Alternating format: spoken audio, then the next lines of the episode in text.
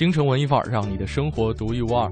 北京时间的十四点三十三分，向各位问好。你好，我是盛轩。大家下午好，我是小昭。每天的两点半开始，一起分享我们京城文艺范儿带给你的悠闲下午时光。是的，呃，熟悉我们节目的朋友啊，都知道我们在这个一会儿呢会推出一个小单元，叫做“我在北京城”，跟大家一起来探索和了解那些沉没在历史喧嚣当中的一些往事，也经常呢会讲到一些建筑或者说地名的由来。北京聚集了天南海北各式各样的人哈，大家在一块儿的时候呢，经常会有一句这个问候吧，哪儿来的呀？对对，呃，不 当然了，这个语气可能各异啊。你是哪里人啊？等等，在这里好像成了一句通用的这个问候，在交往和寒暄当中也会遇到啊，嗯。而且也会从我们所认识的异地的朋友那里了解一些他们所在的城市的一些掌故啊，嗯有的时候也能了解到一些历史知识。哎，你知道我其实对于刚才你陈述的这样一些这个事情啊，是在大学的时候，特别是大一刚跟朋友们认识的过程当中，对，同学到到处都有啊，而且互相的去学习一些对方的方言啊，了解一下当他们这个所居住的城市的一些呃典故啊，或者说历史文化，经常会聊一些这些话题。其中有一个最简单的，就是地名儿，其实往往是凝聚了很多很多历史文化的信息在其中的。嗯就像我们在我在北京城当中跟大家一起，呃，探索和了解的那样哈。那么其实推而广之到全国各个城市、各个省份，他们的名字都是很有来历的。嗯，这个也往往在我们和异地的朋友打交道的时候，很愿意从他们的口中了解和探索。没错所以。今天我们在节目当中也一起来探索和了解一下，您知道的哪些城市啊，它的名字是怎么来的吗？如果知道的话，请把你所知道的城市名字的由来发送留言到本节目的网络互动平台，对，小昭或者是 DJ 程晓轩的新浪个人微博。当然了，也欢迎大家来添加我们节目的微信公众账号“京城文艺范儿”啊，这五个字在。呃，留言框在留言框下留言。那如果说您没添加的话，可以在订阅号里面搜索一下，找到之后就可以添加了。可以发来图文信息，我们都可以看得到哈。小昭，呃，你是重庆人，重庆的嗯，一会儿再讲我们家乡吧。既然我们一会儿要放我在北京城，就叫京城文艺范儿，对咱们是不是应该扣个题，从北京的名字先开始、啊？好嘞，也为了这期节目，我真的是才开始去寻找一些资料。嗯，要以前的话，说问北京怎么来的，哎，在北边的京城呗，嗯大概自己会这么一琢磨啊。对啊，但其实呢，根据可考的历史啊，北京。都是一个这个在中国北方的重镇，经常是得到了很高的重视、治理和保护的。嗯它的名称啊，其实在不断的改变着。有人粗略的统计过，说北京城的各种名称曾经多达六十多个。呃，我印象当中哈，比方说曾经被称作“冀啊，对，这个就是现在河北省的简称冀，在夏朝的时候，北京是叫冀州”，、嗯，呃，还有燕京，燕京。这是啊我印象当中有因为燕京啤酒嘛，到现在呃大家都还在用这个称呼。啊，对，还有卓俊，曾经是叫好像在那个，我记得是中学的课文吧，讲嗯陈胜吴广起义的时候，不是就讲到卓俊吗？对，讲的是当时往这个北京方向来，还有是吧？幽陈涉世家里头。好像是哈，还有幽州，这个是看这个元芳你怎么看啊？这个狄大人曾经 一度提到过的是吧？对狄大人曾经当过幽州刺史，啊、哎，其实还有一个名称是在唐朝的时候，唐朝时候北京叫什么？轩轩知道吗？就是幽州吧，唐朝叫范阳范阳啊。安史之乱的时候，安禄山从范阳起兵，其实就是从北京起兵。嗯而唐朝之后呢，北京城又一度被称作幽州。嗯，呃，辽呢建都在上京，北京呢是一个陪都，也叫幽州。也叫幽州，而且你知道吗？别看现在是北京，这个地方曾经也叫南京。这是辽代的吧？对对对啊对对，因为在地理上啊，它是在上京，就是在南边啊，对对辽的南边。所以它是这个上京之南的都城，叫南京。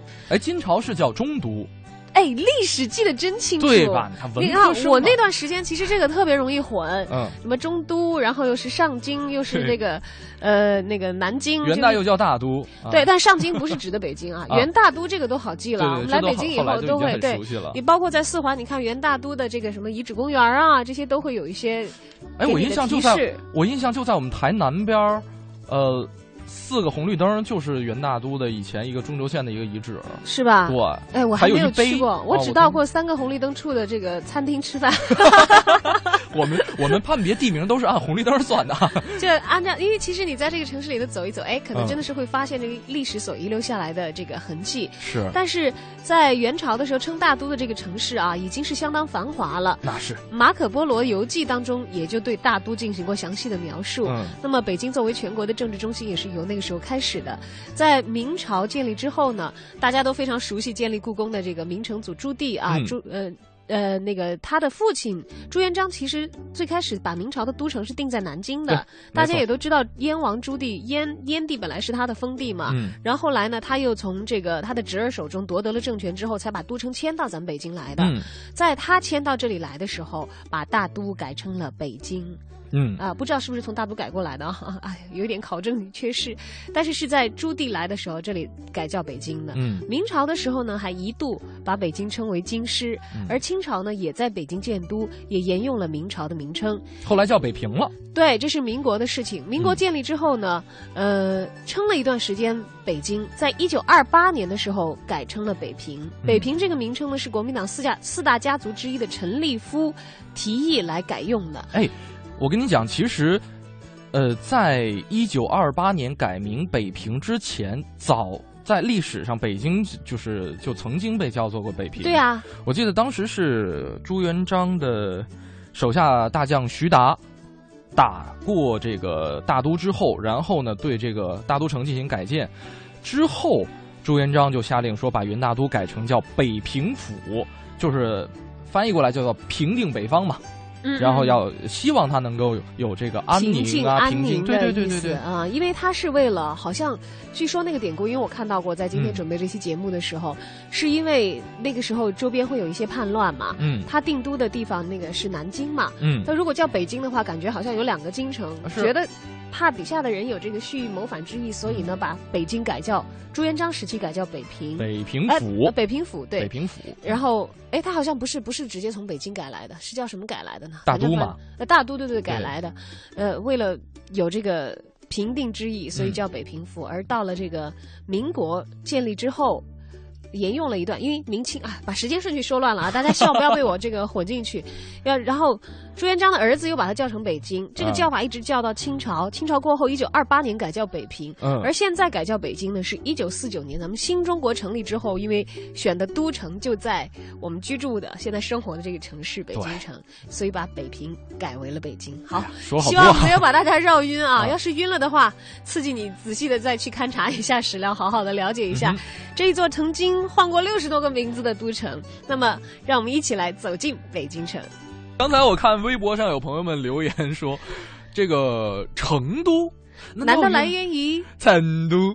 哎，他说的这个成都是打了一个那个引啊号啊，也是尘土飞扬的尘土字的。尘，啊这是很可爱的一位这个小听众啊，啊他身在成都，应该是用网络收听的方式呃、听到的节目来参与的我们的互动，也欢迎大家像他一样，嗯发来你的微博或者是微信留言参与节目的直播互动。嗯，呃，现在先来说说我们俩的那个各自的家乡的名字的来历吧。轩轩知道自己的故乡城市的名字来历吗？知道，这是必备的。好，然后先自报一下你是哪里人，自报家门，各位好，我来自于哦，其实应该这么讲哈，赶紧说。没有没 有，因为我曾我曾经跟大家说过，我是一混血儿，我啊祖籍不是祖籍是广东对，吧？祖籍是广东的，我生在辽宁，长在辽宁，辽啊宁本溪市。哎，广东你能说出典故也可以讲啊，哪村哪镇的？呃，这黄黄那河源是黄村哎，你回去寻过根吗？寻过，但是这个地儿好像还真没什么来历，是吗？就是河头，就是你不知道是怎么来的而已，是吧？呃，没有是没什么讲究是吧？啊。我问过，我就记得，因为我们家是世居重庆嘛，我好早的时候就翻家里的户口本玩然后你看上头何时何地因何原因来渝，哎现在的户口本上好像没有这条了吧？没印象啊，那个时候还是手写的，然后我就记得我的户口本上两个字“世居市居。哎，”，世世代代都居住在这里，对。重庆这个名字的来源。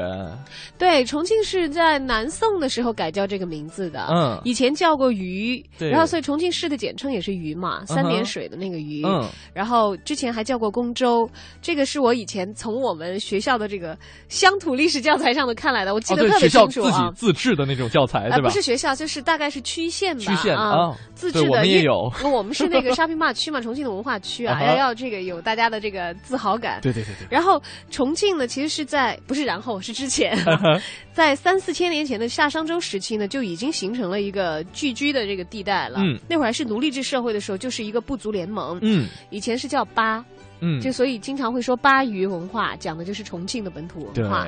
那么相传呢，夏禹这个分华夏为九州，嗯就是夏朝的时候禹嘛，嗯凉州所属就有八。嗯，那么从八到重庆呢，是经过了很漫长的历史变迁的。嗯那么隋文帝的开皇元年，呃，以雨水绕城，就是把这个地方，雨水其实就是嘉陵江了，嗯是绕城的。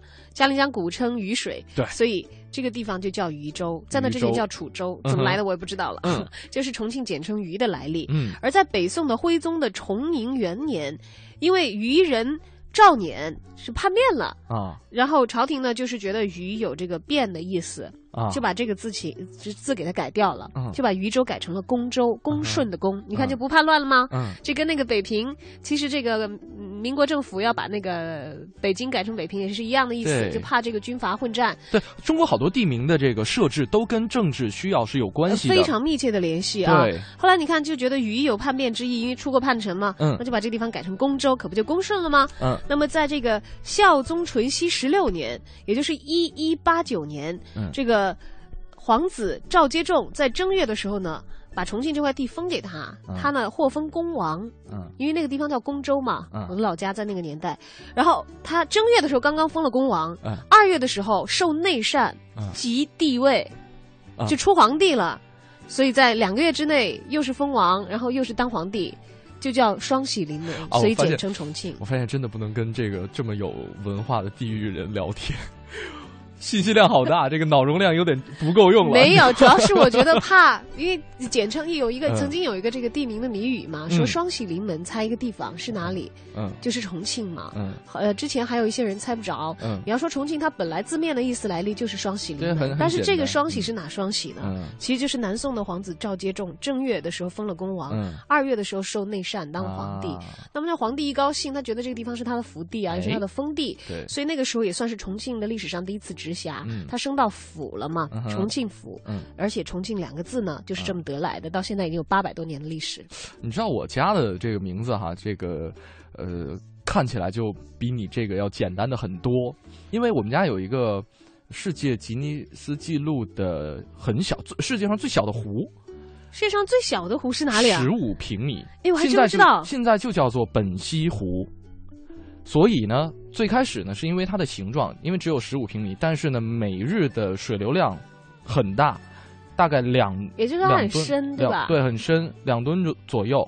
然后呢，因为它的形状有点像这个犀牛角的杯子，所以呢，原来叫做杯西湖，嗯，就杯子的杯，然后后这个犀犀牛角的犀嗯叫杯西湖，但是呢，这写起来麻烦啊，对吧？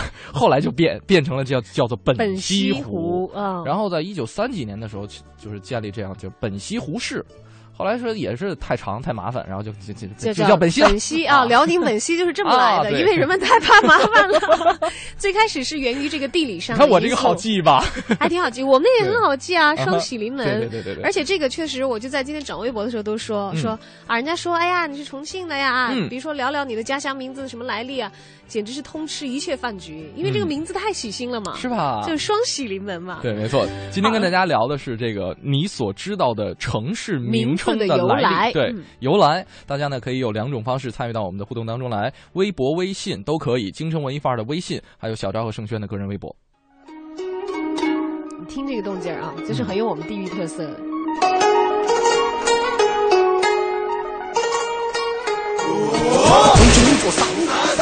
京城文艺范儿，让你的生活独一无二。在整点广告之后，欢迎您继续回来锁定文艺之声，收听我们的京城文艺范儿。你好，我是盛轩，我是小昭。今天跟大家一起来聊一聊，你知道哪些城市的名字的来历呢？嗯哼，啊，今天题有点难啊，因为嗯这样要求好像大家如果发留言的话，至少一段一段的文字了哈。嗯，哎，或者说啊，因为刚才我看到有朋友们挑我们俩理了，说不说了，这北京都被你俩说完完了，你主要是我们把人家的家乡说了，你知道？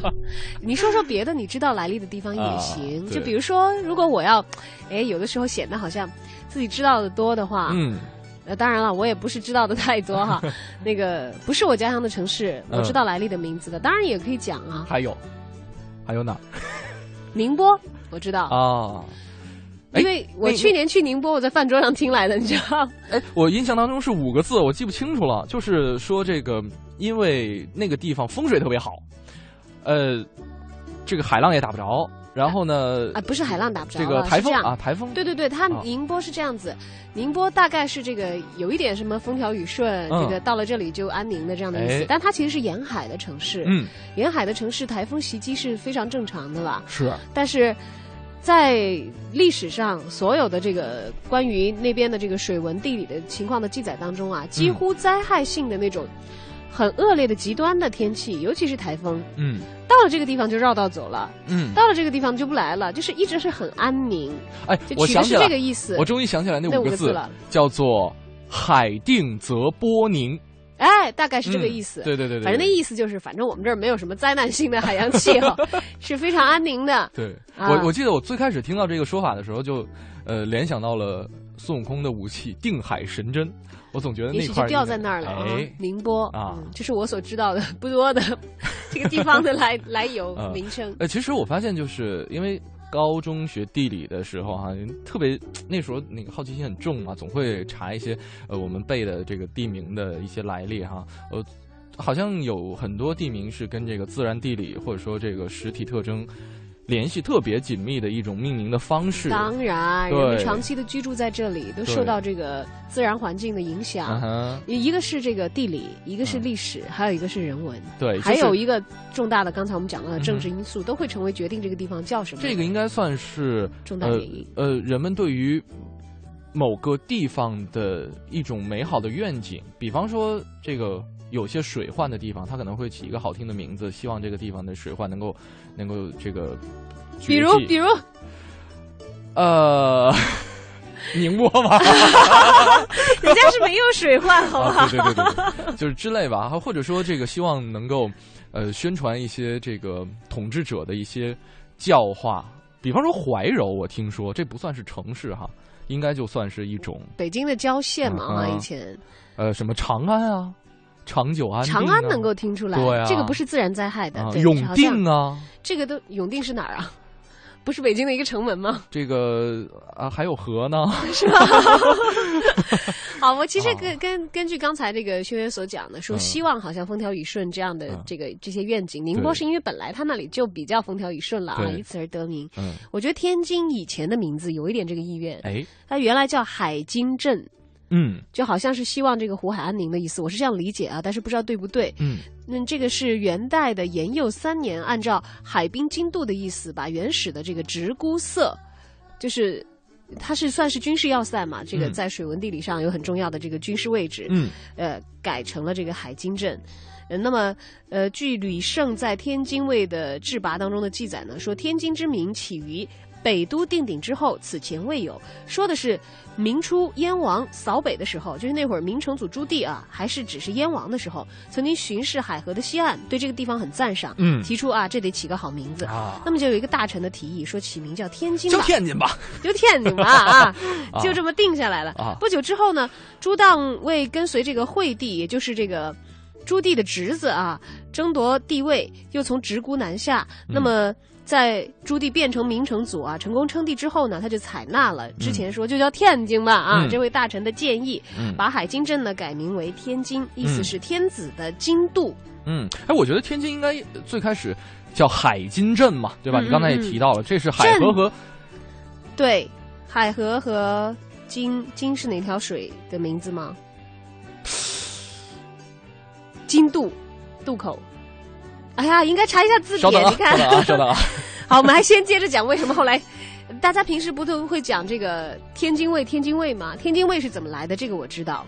嗯，公元一四零四年，朱棣当时是下令要筑城，就是筑这个这个这个防守的工事，呃，不是工事，呸呸，工事和防守两回事了啊。防守的城墙，说首建天津及左右三卫以防御之，建立军事的防卫体系。从此呢。天津就成为了京师的屏障，成为了北京的屏障，这就是天津卫一这个名称的由来了。嗯，知道了吧？天子的京度，同时呢是，呃，防卫京师的屏障。哎，天津没有金河吗？金河好像没有吧？有海河啊，我知道有海。所以不知道他那个金是不是指的海河？去天津玩都是去海河。好，这两个主持人给大家演示了一下好读书不求甚解的。我必须要查出来。好的，在轩轩的这个执着考究的过程当中，我们也来走进一下今天的影艺告示牌，来了解一下在北京的文化演出舞台上有哪些值得一看的演出。刚才讲到金三点水啊，今天我们的影艺告示牌当中，金河有吧？有是吧？那果然有这条河，那就行了。金河东起河西区解放南路与湘江交道口，嗯，听的很少。但是天津的名字的来由，这个“金”的意思大概是指金渡，就是渡口有河流嘛。嗯，哎哎，是不是跟这个河有关系？天津金河以前的名字叫做强子河啊。好了，我们在这个后台做这个考据工作，大家听一听我们的影艺告示牌。今天影艺告示牌的内容同样跟水源有关系哦，叫《驴得水》，是一个什么样的演出呢？影艺告示牌。真诚文艺范儿，让你的生活独一无二。听众朋友们，大家好，我是永乐票务的王婉儿。今天要为大家推荐的是一部小剧场荒诞喜剧，剧的名字叫做《驴得水》。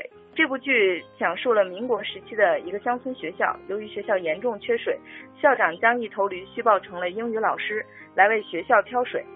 面临教育部特派员的检查，大家决定让一个铁匠来冒充这个叫驴得水的英语老师。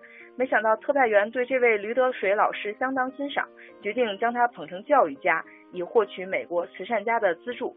事情的发展越来越超乎校长和老师们的预料。为了振兴农村教育的理想，校长不断妥协让步，而局势也越来越失控。这部话剧由智乐会出品，在二零一二年横扫中国戏剧舞台。以驴的姿态成为了当年最受关注的黑马。这部剧在观众和专业戏剧人当中口碑都非常好，所以就有人称这部剧是史上最神话剧、中国戏剧界的良心，以及第三次小剧场话剧革命的标志之作等等等等。嗯，可以说这部剧堪称话剧界的泰囧。说起来，这是一部没有名编剧、名导演、名演员的小成本话剧，而它成功的最重要的原因是它讲了一个好故事。这个故事光从剧情梗概上就能让人产生浓厚的兴趣，整个故事到最后又给人以深思和回味的空间。这部剧的另一个最值得推荐的地方就是剧中的插曲，主女主角演唱的那首《我要你》。这首歌非常有民国流行歌曲的风格，很多人听过这首歌之后都会在脑海中不断回想起它的曲调，旋律非常悠扬，歌词朗朗上口。大家在网上可以搜到这首歌的一段现场演唱视频，那是这部剧在二零一三年上海一戏剧大赏上演唱表演的片段。在那场颁奖典礼上，驴得水获得了当年年度小剧场戏剧奖。感兴趣的朋友们不妨找来听一下。嗯，这部戏将在二零一四年三月二十一日至四月二十七日期间上演八场，演出时间主要集中在周末，演出地点在朝阳九剧场。地址位于朝阳门外角庄金台路十七号朝阳区文化馆，观众朋友们乘坐公交车到小庄路口东下车就到了。呃，目前这部剧剩余一百、一百八十元、二百八十元、四百八十元四档票，想看的观众朋友们可以订票了。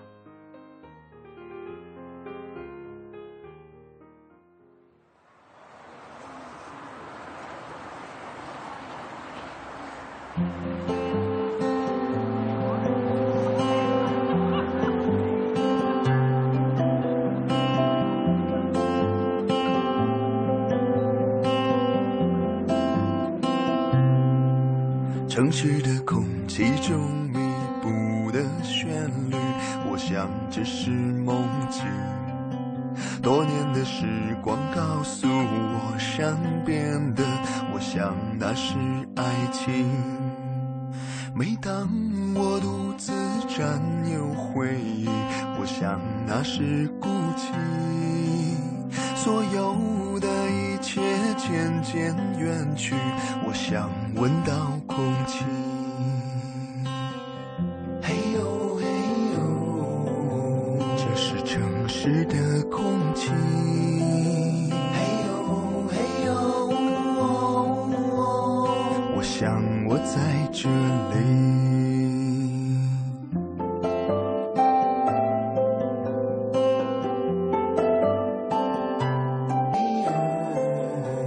这是城市的声音。嘿呦嘿呦，我想我在这里。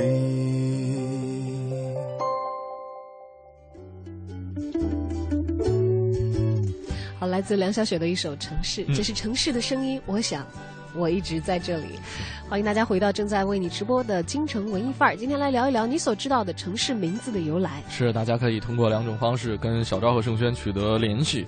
呃，我们俩的个人微博“大小的小李大昭的昭”和 DJ 程晓轩，还有我们的微信公众平台“京城文艺范儿”这五个字啊，在订阅号搜索，在留言框下留言就可以，呃，看到了啊。好，小鲁和小小鲁说，我的老家是河北衡水，衡水就是河流的名字，位于漳水的后半段。嗯，然后他说，另外小昭知道了好多，小昭是为了这一期节目不要太露怯，去寻找了很多知识，也是给自己充了一下电啊。嗯其实我不知道轩轩有没有这种感觉，在我小的时候，当然你们那个年代已经不一样了，嗯不像现在，可能你会觉得很多大城市长得都一样啊，嗯繁华程度都差不多啊。嗯啊，北上广深就是就是大概建筑有点不太一样，这个天气有点不太一样而已。嗯其实，在我们小的时候啊，会觉得北京是城市，上海是城市，嗯广州是城市，嗯大的省会是城市，别的地方好像都是乡村。我的我脑海里会有这些概念，因为如果那个时候家长，当然当然可能会有我个人的这个这个色彩在里面。嗯我记得我小学一年级的时候，我爸出差去上海，就因为出差去上海和去北京是要坐飞机的，哎，就会觉得好洋气啊，就觉得好像上海、北京什么都有。对就是这种感觉。嗯，但其实我们那边也是老工业城市了，嗯。但是只是自己的那种城市感，明明自己就是城市中人，但是由于在城里头有很多城乡结合的地方，嗯。当然我肯定不是农，就是没有那种这个在农村生活的感觉了，嗯但是没有觉得是大城市。嗯，哎，我我小的时候还真没有这些概念，因为一方面我在这个乡下生活了有几年的时间，啊，真的有乡村生活，好羡慕。对，哦！特别的舒服，特别的田园风光，出门就是田，啊，我从来没有过过，哎，我就只有身后就是偶尔去玩的时候，身后就是。山，呃，而且那个时候可能小的时候会更加沉浸于跟小伙伴们的玩乐当中。你没有想过，就是就是大城市是什么样子？这种对我也想法没有，对吧？哎，你看，在这个文学作品当中，经常会说到一句话啊，我很想知道山的那边是什么啊，原来山的那边是座山，我从来没有过这个想法，我觉得啊，这个 我就看着眼前这个就挺好山上有小动物哎，我觉得好可爱，就就 OK 了。是吗？没有想过，哎，城市这个概念最早在你脑海当中成型是什么样的？就是告别了乡村生活，OK，我换到了一个有就是满大街都是车，然后可以背着书包上学就 OK 对，因为我从小生活的环境就是这样子，嗯。但是我完全没有意识到这是城市，就是满眼都是车，很小就开始自己搭公车啊什么的。嗯。我没觉得这是城市，嗯。我当时觉得只有大城市，像什么纽约、伦敦、北京、上海，嗯。好像才是城市。嗯。直到我去了以后，觉得，哎，好像我们那儿也是城市，哎，才有了这种感觉。哎，没有，因为可能我对于这个话题比较关注的时候，嗯，这个中国的经济的最近一轮大崛起还没有到来，所以从电视上没有，你是九十年代生人的话，呃，90八十年年代末期生人的话，90年代已经改革开放很很呃是是很长长时间，但是其实对于视觉或者说听觉上的刺激，并没有来的那么猛烈。所以我在电视上看到，我觉得也差不多嘛，没没什么没什么太大大不了的。是吧？啊对对对，因为我会相反，我倒是更喜欢我的乡村生活。你知道我感觉很强烈，因为嗯我们家里的人那个太小的时候嘛，就觉得北京、上海，然后北京、上海去过了也觉得没有什么意思了，嗯我就觉得香港是大城市。嗯，因为我我小姨那个时候要去香港的话就很麻烦，就像现在比现在出个国还要麻烦得多。嗯然后从香港带回来的礼物的话，哇，我简直就觉得从来都没有见过，也从来没有吃过那么好吃的巧克力，像费列罗拉 h 那个时候就是在香香港买，还有蓝罐曲奇，哪像现在小孩子都已经吃腻了，嗯是很难得的，就是几乎在内陆城市你都很少见到的这些东西。嗯然后去买什么这个那个可以有伸缩自动的镜头的相机，那个时候就觉得哇，嗯因为我们那会儿相机很多是手动的嘛，不像现在你玩回手动的，是你会玩。来了解，就会就会有这些印象，尤其可能。呃，那杭州会觉得是城市了，但是就会觉得比较古朴一点的，是充满了这个园林风和古韵的这样的一个城市的感觉。我最早的话在脑海当中，我不知道你的身边有没有大人有那个嗯背包，背包上面写着北京两个字，或者写着上海，呃有见到过对吧？见到过，对，呃。但是我我对于这个这个还真不是特别感冒，我是因为后来对于历史和地理比较感兴趣之后，才会去搜索一些跟于这个城市有关的一些故事。那都是你懂事，了，那是我懂事城市我小的时候真的没有这样一个这样对我上学以后，我也知道了啊，我们那里也是城市，这里也是，只不过嗯城市的规模和现代化的程度有差别而已对。但在很小的时候，还真的还不太懂事的时候，模模糊糊的概念就觉得啊，大城市的话，大概应该是有外滩的、有天安门的地方。那你刚才提到上海，其实呃，上海的名字哈、它的出现跟上海作为一个独立的行政区，并不是很久以前的一个就。它的历史其实并没有北京叫北京这么悠久的。对对对嗯对，像呃，在唐代的时候，它是华亭县的一个部分。然后呢，现在其实关于上海名字的由来，主要是有两种说法。一种说法是取自《洪氏上海志》当中的“其地居海上之阳”啊这样一句话。另外一种说法呢，认为是由于当时呢有上海部和下海部的这个水道而得名的。但是甭管说是哪一种说法，有一点是可以肯定的，就是宋代开始设置上海镇了，而且上海的名字最早也是出现在北宋的这样一个这个记录当中，就是有关水利的一个记记录当中。对，嗯，然后呢，到元代是改名叫做上海县，一九二八年改这个设置为上海特别市市，对。然后两年之后，一九三零年是改成上海市，一直到现在。而且上海市简称为沪哈，大家都知道这样一个简称，我们学地理的时候也会背。嗯，因为什么呢？因为古代的时候，上海的这个有一些渔民嘛，啊，这个它不是有一些几乎大家都是靠海吃海了啊，是渔渔业很发达的。对，因为这样的一个呃有一些渔民发明了一种这个捕鱼工具，叫做沪。它不是三点水这个户字哦，啊，呃，就是扈三娘那个扈，呃，是一个工具捕鱼的。对。然后呢，因为当时还没有上海这一名字嘛，呃，所以呢，这个地方一直被叫做沪渎。所以上海的沪就是由此而来了、啊。对，OK，那么我们所了解到的，现在我们所称的这个超一线城市啊，嗯北上广广当中，北京、上海的名字来历我们都知道了。嗯我们在下一趴跟你分享一下广州的名字的来历。先来听一首歌，非常的具有上海的本土味道和风情。我发现今天很多很有北土本土味道的这个音乐，都是因为说唱的形式来体现的。这首歌是我的好朋友特地推荐给我的，是吧？啊，我我还以为是他参与制作哎，没有，呃，没有没有没有没有，很有感觉的，叫霞飞路八八十七号。啊，不光这个地段应该是在上海，它其中说唱所用到的元素，是我都听不懂的上海话。就像我刚才听不懂你放的那首，哎，对对对你翻译一下，你翻译听一下得懂上海话的朋友，一会儿来给我们翻译一下，它里头说唱是什么意思？哎，对。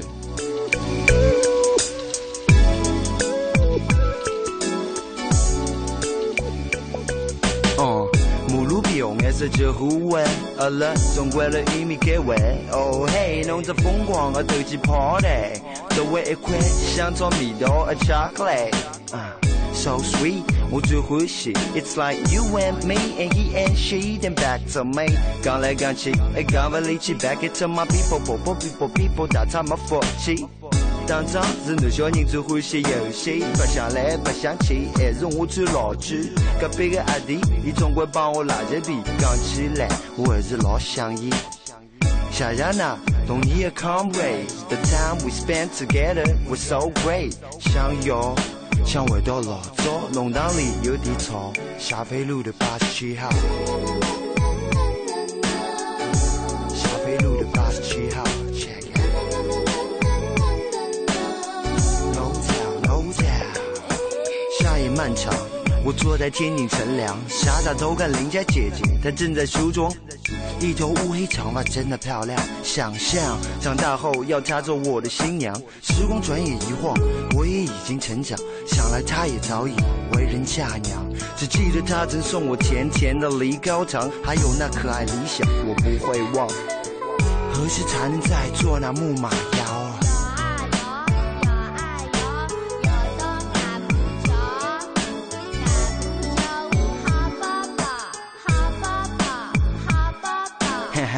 这些年少记号也永远不会变老，它就像那陈酒一般的美妙。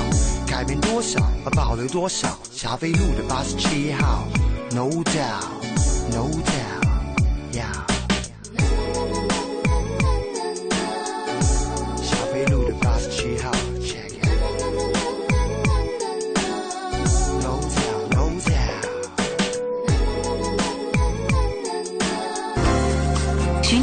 闲的快乐时间，就在一零六六文艺之声，就在一零六六文艺之声。京城文艺范儿，让你的生活独一无二。好，回到今天正在为你直播的京城文艺范儿，小昭和盛轩继续来跟大家聊一聊你所知道的城市名字的来历。两种方式，微博和微信我们都可以看得到哈。现在有朋友们已经，呃，这个发力了，按耐不住了，狂搜一下这个搜索引擎，然后 把辛苦您了，辛苦您了。自己的故乡的名字来历贴上了。虽然我知道有 Ctrl C 和 Ctrl V 哈，粘这么多字您也不容易。这个对也好，我们通过节目也让一些朋友自己去了解了一下自己故乡的这个名称的来哎，历。对，这个圣恩说了，说我我们老家是河南社旗，是应该是这么念啊，就没什么读音。对对旗旗帜的旗旗啊，这个是社旗县呢，是位于河南省的西南部南阳盆地东沿，县城所在地叫赊店镇啊，史称赊店，是因为东汉时期刘秀举义兵赊旗而得名的。历史上是跟景德镇啊、佛山镇啊、朱仙镇齐名，是全国的四大商业重镇之一啊，特别自豪啊！字里行间都透露出这样一种自满满的自豪的感觉。呃，百度粘的时候，人家会当然会把这些历史文化当中的重要帅气重要内容列上去。刚才我说我家乡的时候，我也我也没看百度，我这自己记住的。对对对，我们都会背乡土教材。然后他说，一九六五年十一月，由周恩来总理亲自提名，经国务院批准建立社旗县，寓意社会主义的一面旗帜。你看这个就很有这个历史特征了。是的，小夭夭说：“我的老家河北安国，嗯是汉建初年高祖刘邦取安邦定国的意思取的名字，嗯，封王陵侯为安国侯。西汉的武帝元首六年，设置了国。”啊、不是安国不是国安县，对不起啊，安国县跟安国 跟安国寺的一休也没有关系。啊！这个西汉啊，对，这这个设置安国县，宋景德元年，也是公元一零零四年，这个齐州治所迁至于此啊，所以呢，安国古称齐州。世界文化名人、元代戏剧家关汉卿就诞生生在这里啊！无产阶级革命家毛泽东、刘少奇、周恩来都没有生在这里，但是都曾经在这里视视察过。啊，那是全国最大的中采中草药材的集散地，嗯，有“举步可得天下药”之称，素以药都和天下第一药市驰名中外。哎，好的，感谢这位朋友小幺幺，让我们知道了河北安国啊、嗯这样一个地名。此前我真的都不知道哎。我也不知道哎。你看，我们嗯做节目还是有好处的，对对对对对对，可以拓宽我们的知识面哈，也欢迎大家继续积极的参与节目的互动直播留言。嗯那么我们刚才讲到了，说北北京、上海都讲完了，啊，那个要讲广州了，深圳你负责哦，我没有去好找。啊啊 哦，广州是怎么来的呢？广州在古代啊。称楚庭。据史书记载，早在公元前九世纪的周朝，生活在这里的百越之族就和长江中游的楚国人来往甚密。当地人呢以楚庭来纪念这种友谊，这是广州最早的名字。而在吴黄武五年，吴黄武这个年号，盛轩知道是谁的名呃谁的年号吗？是你看你那么那么喜欢玩三国游戏都不知道，是孙权的年号。哦，但他没有称皇帝，你知道，他当时只是称吴王。你知道我在打字，哦，对不对？你现在在找深圳的名字的来历。功课没做好啊。好，我来跟大家分享广州啊，啊这个深圳交给轩轩。呃，吴黄武五年，孙权建立了交广二州，也就是说，合浦以南是交州，以北呢是广州。嗯，那么后来的广州就由此而得名，其实是 那个南为胶州，北为广州，以合浦为界的啊。嗯胶州、广州合称广州，就是这么来的啦。嗯，呃，深圳我查了一下，呃，就大家以供参考啊。对，以供参考。这个最早的地名呢，现在在史籍上可以查得到的是明朝的永乐八年，呃，在清朝的初年开始这个建部啊，当地这个方言我们都知道是客家话嘛，管这个田野间的水沟叫做镇或者是涌。哎，这个镇就是深圳的镇哎。嗯，这个深圳呢，当时啊，因为这个地理环境的原因，水特别密，水泽密布，而且呢，村旁边有一条这个深水沟，所以呢，就叫做深圳了。哎，这是一个说法。这叫一个说法哈。呃，现在呢，大家可能也叫它鹏城啊，这个现在叫鹏城吗？现在叫深圳哎。哦知道，就是别号嘛，哦，别啊称，嗯，别号对。呃，还有这这这这个说的话呢，就是其实也挺远的了啊。呃，从说是夏商年代就有了，这是百越部族远征海洋的一个驻脚点。呃，而且呢，呃，在这儿附近居住的百姓也是百越部族的一些这个分支嘛，他们以捕鱼和航海为生啊，也很少这个这个农垦。从秦始皇在这块儿哇，这个历史好绵长，什么时候才能通达到深圳？不，关键是深圳，这应该是深圳附近的一些历史的典故。嗯啊嗯嗯，它的名字来历，这个名字，我还是愿意相信，就之前讲的，对是因为很深的这个水沟沟而得啊名。对在那边水泽密布嘛，哈，嗯这这个这个名字我是相信它的这个科学性的啊。但是不管怎样，不管你所听到的这个地名的传说是怎样，它现在就这么叫下来。哎我也希望以后也许会会改我也希望这个，因为呃，收音机前的朋友们，如果说您来自深圳、广州这块儿，对于这块儿地名比较熟悉的话，也可以给我们发来您对赶紧赶紧的准确的说法，把准确的说法还有一些时间哈，这个抓紧时间啊。好，接下来走进今天的一零六六文艺独家。一零六六文艺独家。一向以影视剧编剧身份写字儿的京味儿女作家赵赵，最近发表了新书《丫头》。这一次，她决定不再为剧本而小说，而是真正的为小说而小说。一直以嬉笑怒骂的文风驰骋小说界的她，被冠以“女王座”的称号。这一次，赵赵撇过头，新作《丫头》少有爱情与职场成分，两个故事，他分别以大龄女白领和三四岁的小女孩的眼光，打量亲情这种复杂的人际关系。他说：“亲情，生活中最容易被忽略的那个人，在你回忆时却是最令人痛彻心扉的。”带着这样的一本新书，他和鹦鹉史航昨天，也就是十六号的下午，走进了朝阳大悦城的单向街书店，通过单向街沙龙，近距离的和读者们分享了这样的一本书，以及这一本新书背后的故事。在本次沙龙结束之后，鹦鹉史航特别的谈到了他对赵赵和这本书的看法。他是一个北京女孩写的东西。这个北京女孩写了很多她喜欢的故事，但终于写了一个她想写的故事。我们要足够的耐心给她去看她的书就行了。更多关于本次单向街沙龙活动的内容，敬请关注每周三品味书香播出的书虫读书会。文艺之声记者王雪北京采制报道。一零六六文艺独家。近日，一本名为《十二堂家教课：培养孩子幸福力》的新书出版发行。这是由北京市妇女联合会和父母必读杂志社精选以往的讲座内容，联合推出新蕊计划北京市家庭教育公益大讲堂系列活动的第一本书。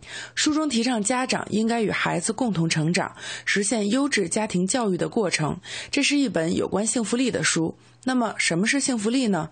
本书作者之一的陈怀有着自己的看法。获得幸福能力呢，它包括健康的体魄，然后创造的智慧和健全的人格。关于幸福能力教育的解读，本书的另外一位作者，中国家长教育研究所所长、北京市家庭教育研究会副会长齐大辉先生特别提到了协同教育的重要性。教育就是身边的发生，你的想法、你的行为，接受一部分，不接受一部分，每个人的认为不同。不仅仅是孩子如此，我们身边的同事、每天工作的伙伴，行为是最好的教育。那协同教育是我们国家一个大的问题。社会角度来讲，家庭、学校和社区这三者之间如何做协同。这本新书通过四个篇章，关注了家庭教育中热点敏感问题。专家们通过多年积累的经典案例，为大家解读家庭教育中的具体问题。这本书特别献给正在为教育孩子而感到困惑的家长们，以及致力于更好地进行家庭教育事业的读者们。文艺之声记者王雪，北京采制报道。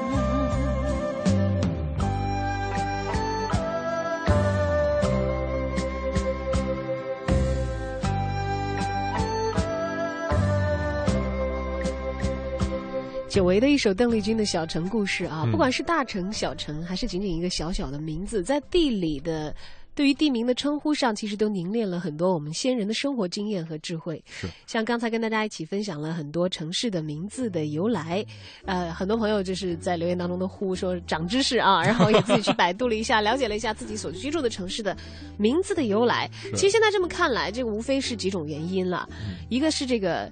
地理因素，像地理因素讲到两个城市，我们在这里还可以跟大家分享一下，嗯，澳门和厦门，他们的这个于同一类的命名规则是吗？对他们都是因为沿海，而且在他们的这个所属地啊，嗯，近江河的地方都容易被称为门。门嗯。啊，就比如说厦门，嗯，厦门的那个现在的这个安德广厦千万间的这个。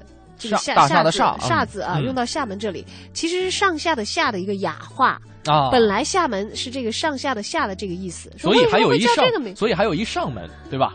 哎，你说对了，还啊真有一个上门，只不过又把它雅化，嗯，雅成这个高尚的上而已。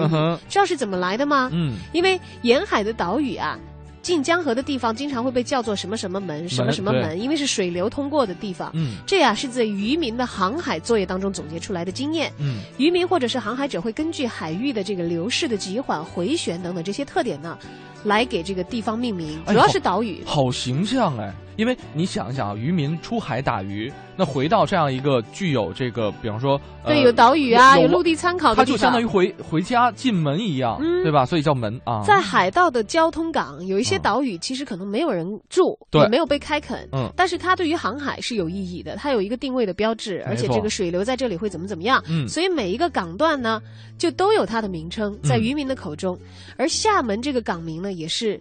因为这种习俗而得来的。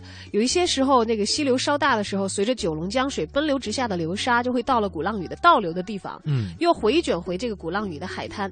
这里的倒流回卷呢，在历史上渔民称为上门。上门啊有上门，有顶门啊。附近附近的山山呢叫倒流岭，又称尾岐山。解放之后改为英雄山。嗯而有了上门，当然有厦门啦。厦门这个地名就是根据海港的水流回旋而得到的。嗯它是与最先接触的航海和渔业的发展有关系的。对你刚才说了这个厦门，其实呃，我们拿澳门跟它做比较啊，是因为他们都有这个门字，因为刚才小昭也提到了，门是这个呃是靠海的这些靠海的这些以渔为生的渔民们通过自己的生活经验所总结出来的，给一些尚未命名的地方命名的一种常用的方式。那其实澳门呢，它开埠到今天已经是有六百多年的历史了哈。之前澳门是归属广东的香山县来管辖，后来为了纪念孙中先呃孙中山先生，香山县改成了中山县。那澳这个字儿在古代的解释就是跟外国人通商的一个地方啊。其实早在呃明代就有香山这个名字了。那澳门这个名呢，刚才我提到了，就是说这个跟外国人通商的地方。要知道，其实澳门在跟葡萄牙进行通商的过程当中，它积累了很多我们这个祖先们从来没有接触到一些这个，比方说，首先外语是已经练好了，嗯嗯。再者，它跟国际通商，呃，有很多情况下都是从澳门的这个最开始跟葡萄牙人接触这些人起家的，包括上海建港的时候，也是有很多的呃这个澳门人跑到上海给他们做这个指导。一是做翻译，二是做这个商业指导。所以“澳”的意思就是与外国人相通通啊，通商。那么“门”呢，其实跟厦门的“门”是一样的意思了。嗯，是因为古代的珠江口外各个水道的出入口处都被叫为门，对，一直沿用到了今天。嗯你看，所以像广东还有虎门呐、嗯另外熟悉这些地方的，呃当然我没去过了哈，嗯还有这个横门、磨刀门等等，这是因为。是靠水的地方，对是因为渔业经验丰富的人们，嗯，为这些地段定名而得来的。澳门和厦门就是由此而来了。这样回头来捋一捋的话，北京和重庆的名字由来有这个，北京是有地理概念和政治因素的掺杂啊。嗯重庆呢是这个完全是由于统治者的意愿而取的这样的一个名字，而天津和这个呃香港。嗯其实有相似的地方，天津津是渡口港口的意思嘛，对港呃香港的港也是也是港口的意思。而它这个“香”字到底是指的是红香庐山得的香港呢，还是芬芳的港口？因为像国外这个出口香料呢这到现在都是还是很有很有争议的哈。还是在明代的时候，这个盛产香水啦就不知道了啊。但它的意思都是这个京渡港口，对。所以天津和香港应该算是一类。刚才我们这说这个澳门啊、厦门啊，也是一类啊。还有这个有一个就不太一样了，就是台湾。台台湾湾当然是这个省级行政区划啊，自古以来就是我国领土不可分割的神圣的一部啊，分。这个名字太多了。它的叫法很多，对在殷商时期的文献里呢，关于台湾的记载，把台湾叫带鱼、嗯，元元桥先秦的时候叫做瀛州啊，这个大家听的比较多，多一点了。汉代的时候，这个名字比较呃，就是听的可能会少一点，叫做东提。这个提字写的比较有趣哈，这个左半边是鱼字，右半边是是是否的是，啊就是于氏，对。但是不是大家熟悉的那个于氏啊？啊，三国的时候叫做宜州，隋朝的时候就就现在我们比较熟悉的琉球哈，呃，好几种写法叫法和叫写法对，嗯。呃，明代叫做台原或者是台湾，你知道台原这个这个这个这个名字啊？呃，据说台湾 对在闽南话当中啊，原和湾湾是同音的，所以后来写下来就写的是台湾，这是我了解到的一种。呃，另外，刚才讲到厦门，把上下的下这个美化成为现在所使用的这个字哈。啊其实，在台湾的这个也是由于这个读音的问题，下煞分不清楚啊，那个不是读音吧？哦它是为了美化这个字用的同音的字。啊？然后，这个台湾有一个地名叫基隆，嗯，对，基隆港吧，嗯好像也是一个港。是因为是因为有基隆吗？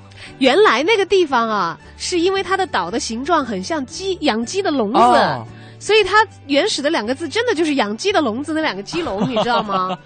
然后有一个鸡笼语，形如鸡笼浮水，故此得名。但是后来呢，我不知道是不是雅化和美化，嗯所以我们讲到台湾的鸡笼的时候，鸡是那个李荣基的鸡，嗯，龙呢是这个昌隆的隆，昌隆的隆啊，就变成很复杂的、很难写的这两个字了。嗯，其实还有一些哈，这个刚才我们说到的是这个由于方言的原因，把这个字啊读的。这个可能是有有点取音变音啊，同音这样一个字，还有一些是由于这个古代的皇帝年号而命名的地名，比方说景德镇，就是景德年间，对，这个是北宋的真呃真宗是景德元年嘛啊，然后改这个昌南镇叫做景德镇，还有像还有像福建的建安，也是在东汉的建安元年。设置的这个建安县，现在还有这样一个城市哈，所以这个取名字的原因有很多，大家考虑考量的因素也有很多，包括像贵阳、像襄阳，这是取地名的南和北。对，向阳面和背阳面这样来的，这个向阳面为阳，然后背面为阴嘛啊。哎，江那江阴是不是就这么来的呀？应该是吧。啊，我们回头再去搜一搜。哇，忽然觉得这个地名里头文化。真的是太深厚了，就一下子显得自己好没有文化的样子，很想花时间去细细的这个求一下圣解哈。啊，在这期节目当中呢，我们也感谢大家纷纷的发来留言，跟我们共享了很多我们所不知道的这个地域的信息。嗯，总之一句话吧，其实我们祖国的大好河山是很广阔的，这个人文地理各式风情也都是，呃，十里不同风，百里不同俗，很值得我们花时间去了解和考证。呃，既然大家。有兴趣的话啊，就可以在自己的实际的生活当中，顺着自己的这个兴趣下去挖掘。嗯，你可能会了解到更多不同的体验。对，好，今天节目由于时间关系，我们也仅仅只能够跟大家浅表的啊分享了一些这些城市的名字的来历。对，也许也不是最准确的历史考证。我们欢迎有考 GP 的朋友啊，搜到准确的知识，然后给我们留言说小赵不是这样的啊，告诉我们。当然，我大概目前为止我就以为是这样的了，因为也也找了好多。呃，如果说我们说错了的话，那就告诉大家我们是故意的。哎呀，不要显得那么露怯了，没事，因为大家在探索知识的过程当中，可能都会不断的，包括其实更正自己所了解到的一些原以为正确的知识。是的，我们一直在寻求正确的道路上，不断的修正自己的方向哈。好啦，不要说的那么高大上了，送给大家一首好像充满了俗气又很现实的歌，它名字啊非常的有意思，叫《火车快开》。火车快开，很多时候乘上火车也好，自驾也好，或者搭上飞机坐快速的交通工具也好。读万卷书和行万里路都是我们学习的最好的方式。没错，一首今天的结束曲送给大家。今天的节目也要跟您说再见了。更多节目内容，欢迎登录央广网三 w 点 cnr 点 cn 了解。在整点之后，是由戴戴为您带来的乐坛新生。我是盛轩，我是小昭。今天的节目就到这里，感谢你的收听，再见，拜拜。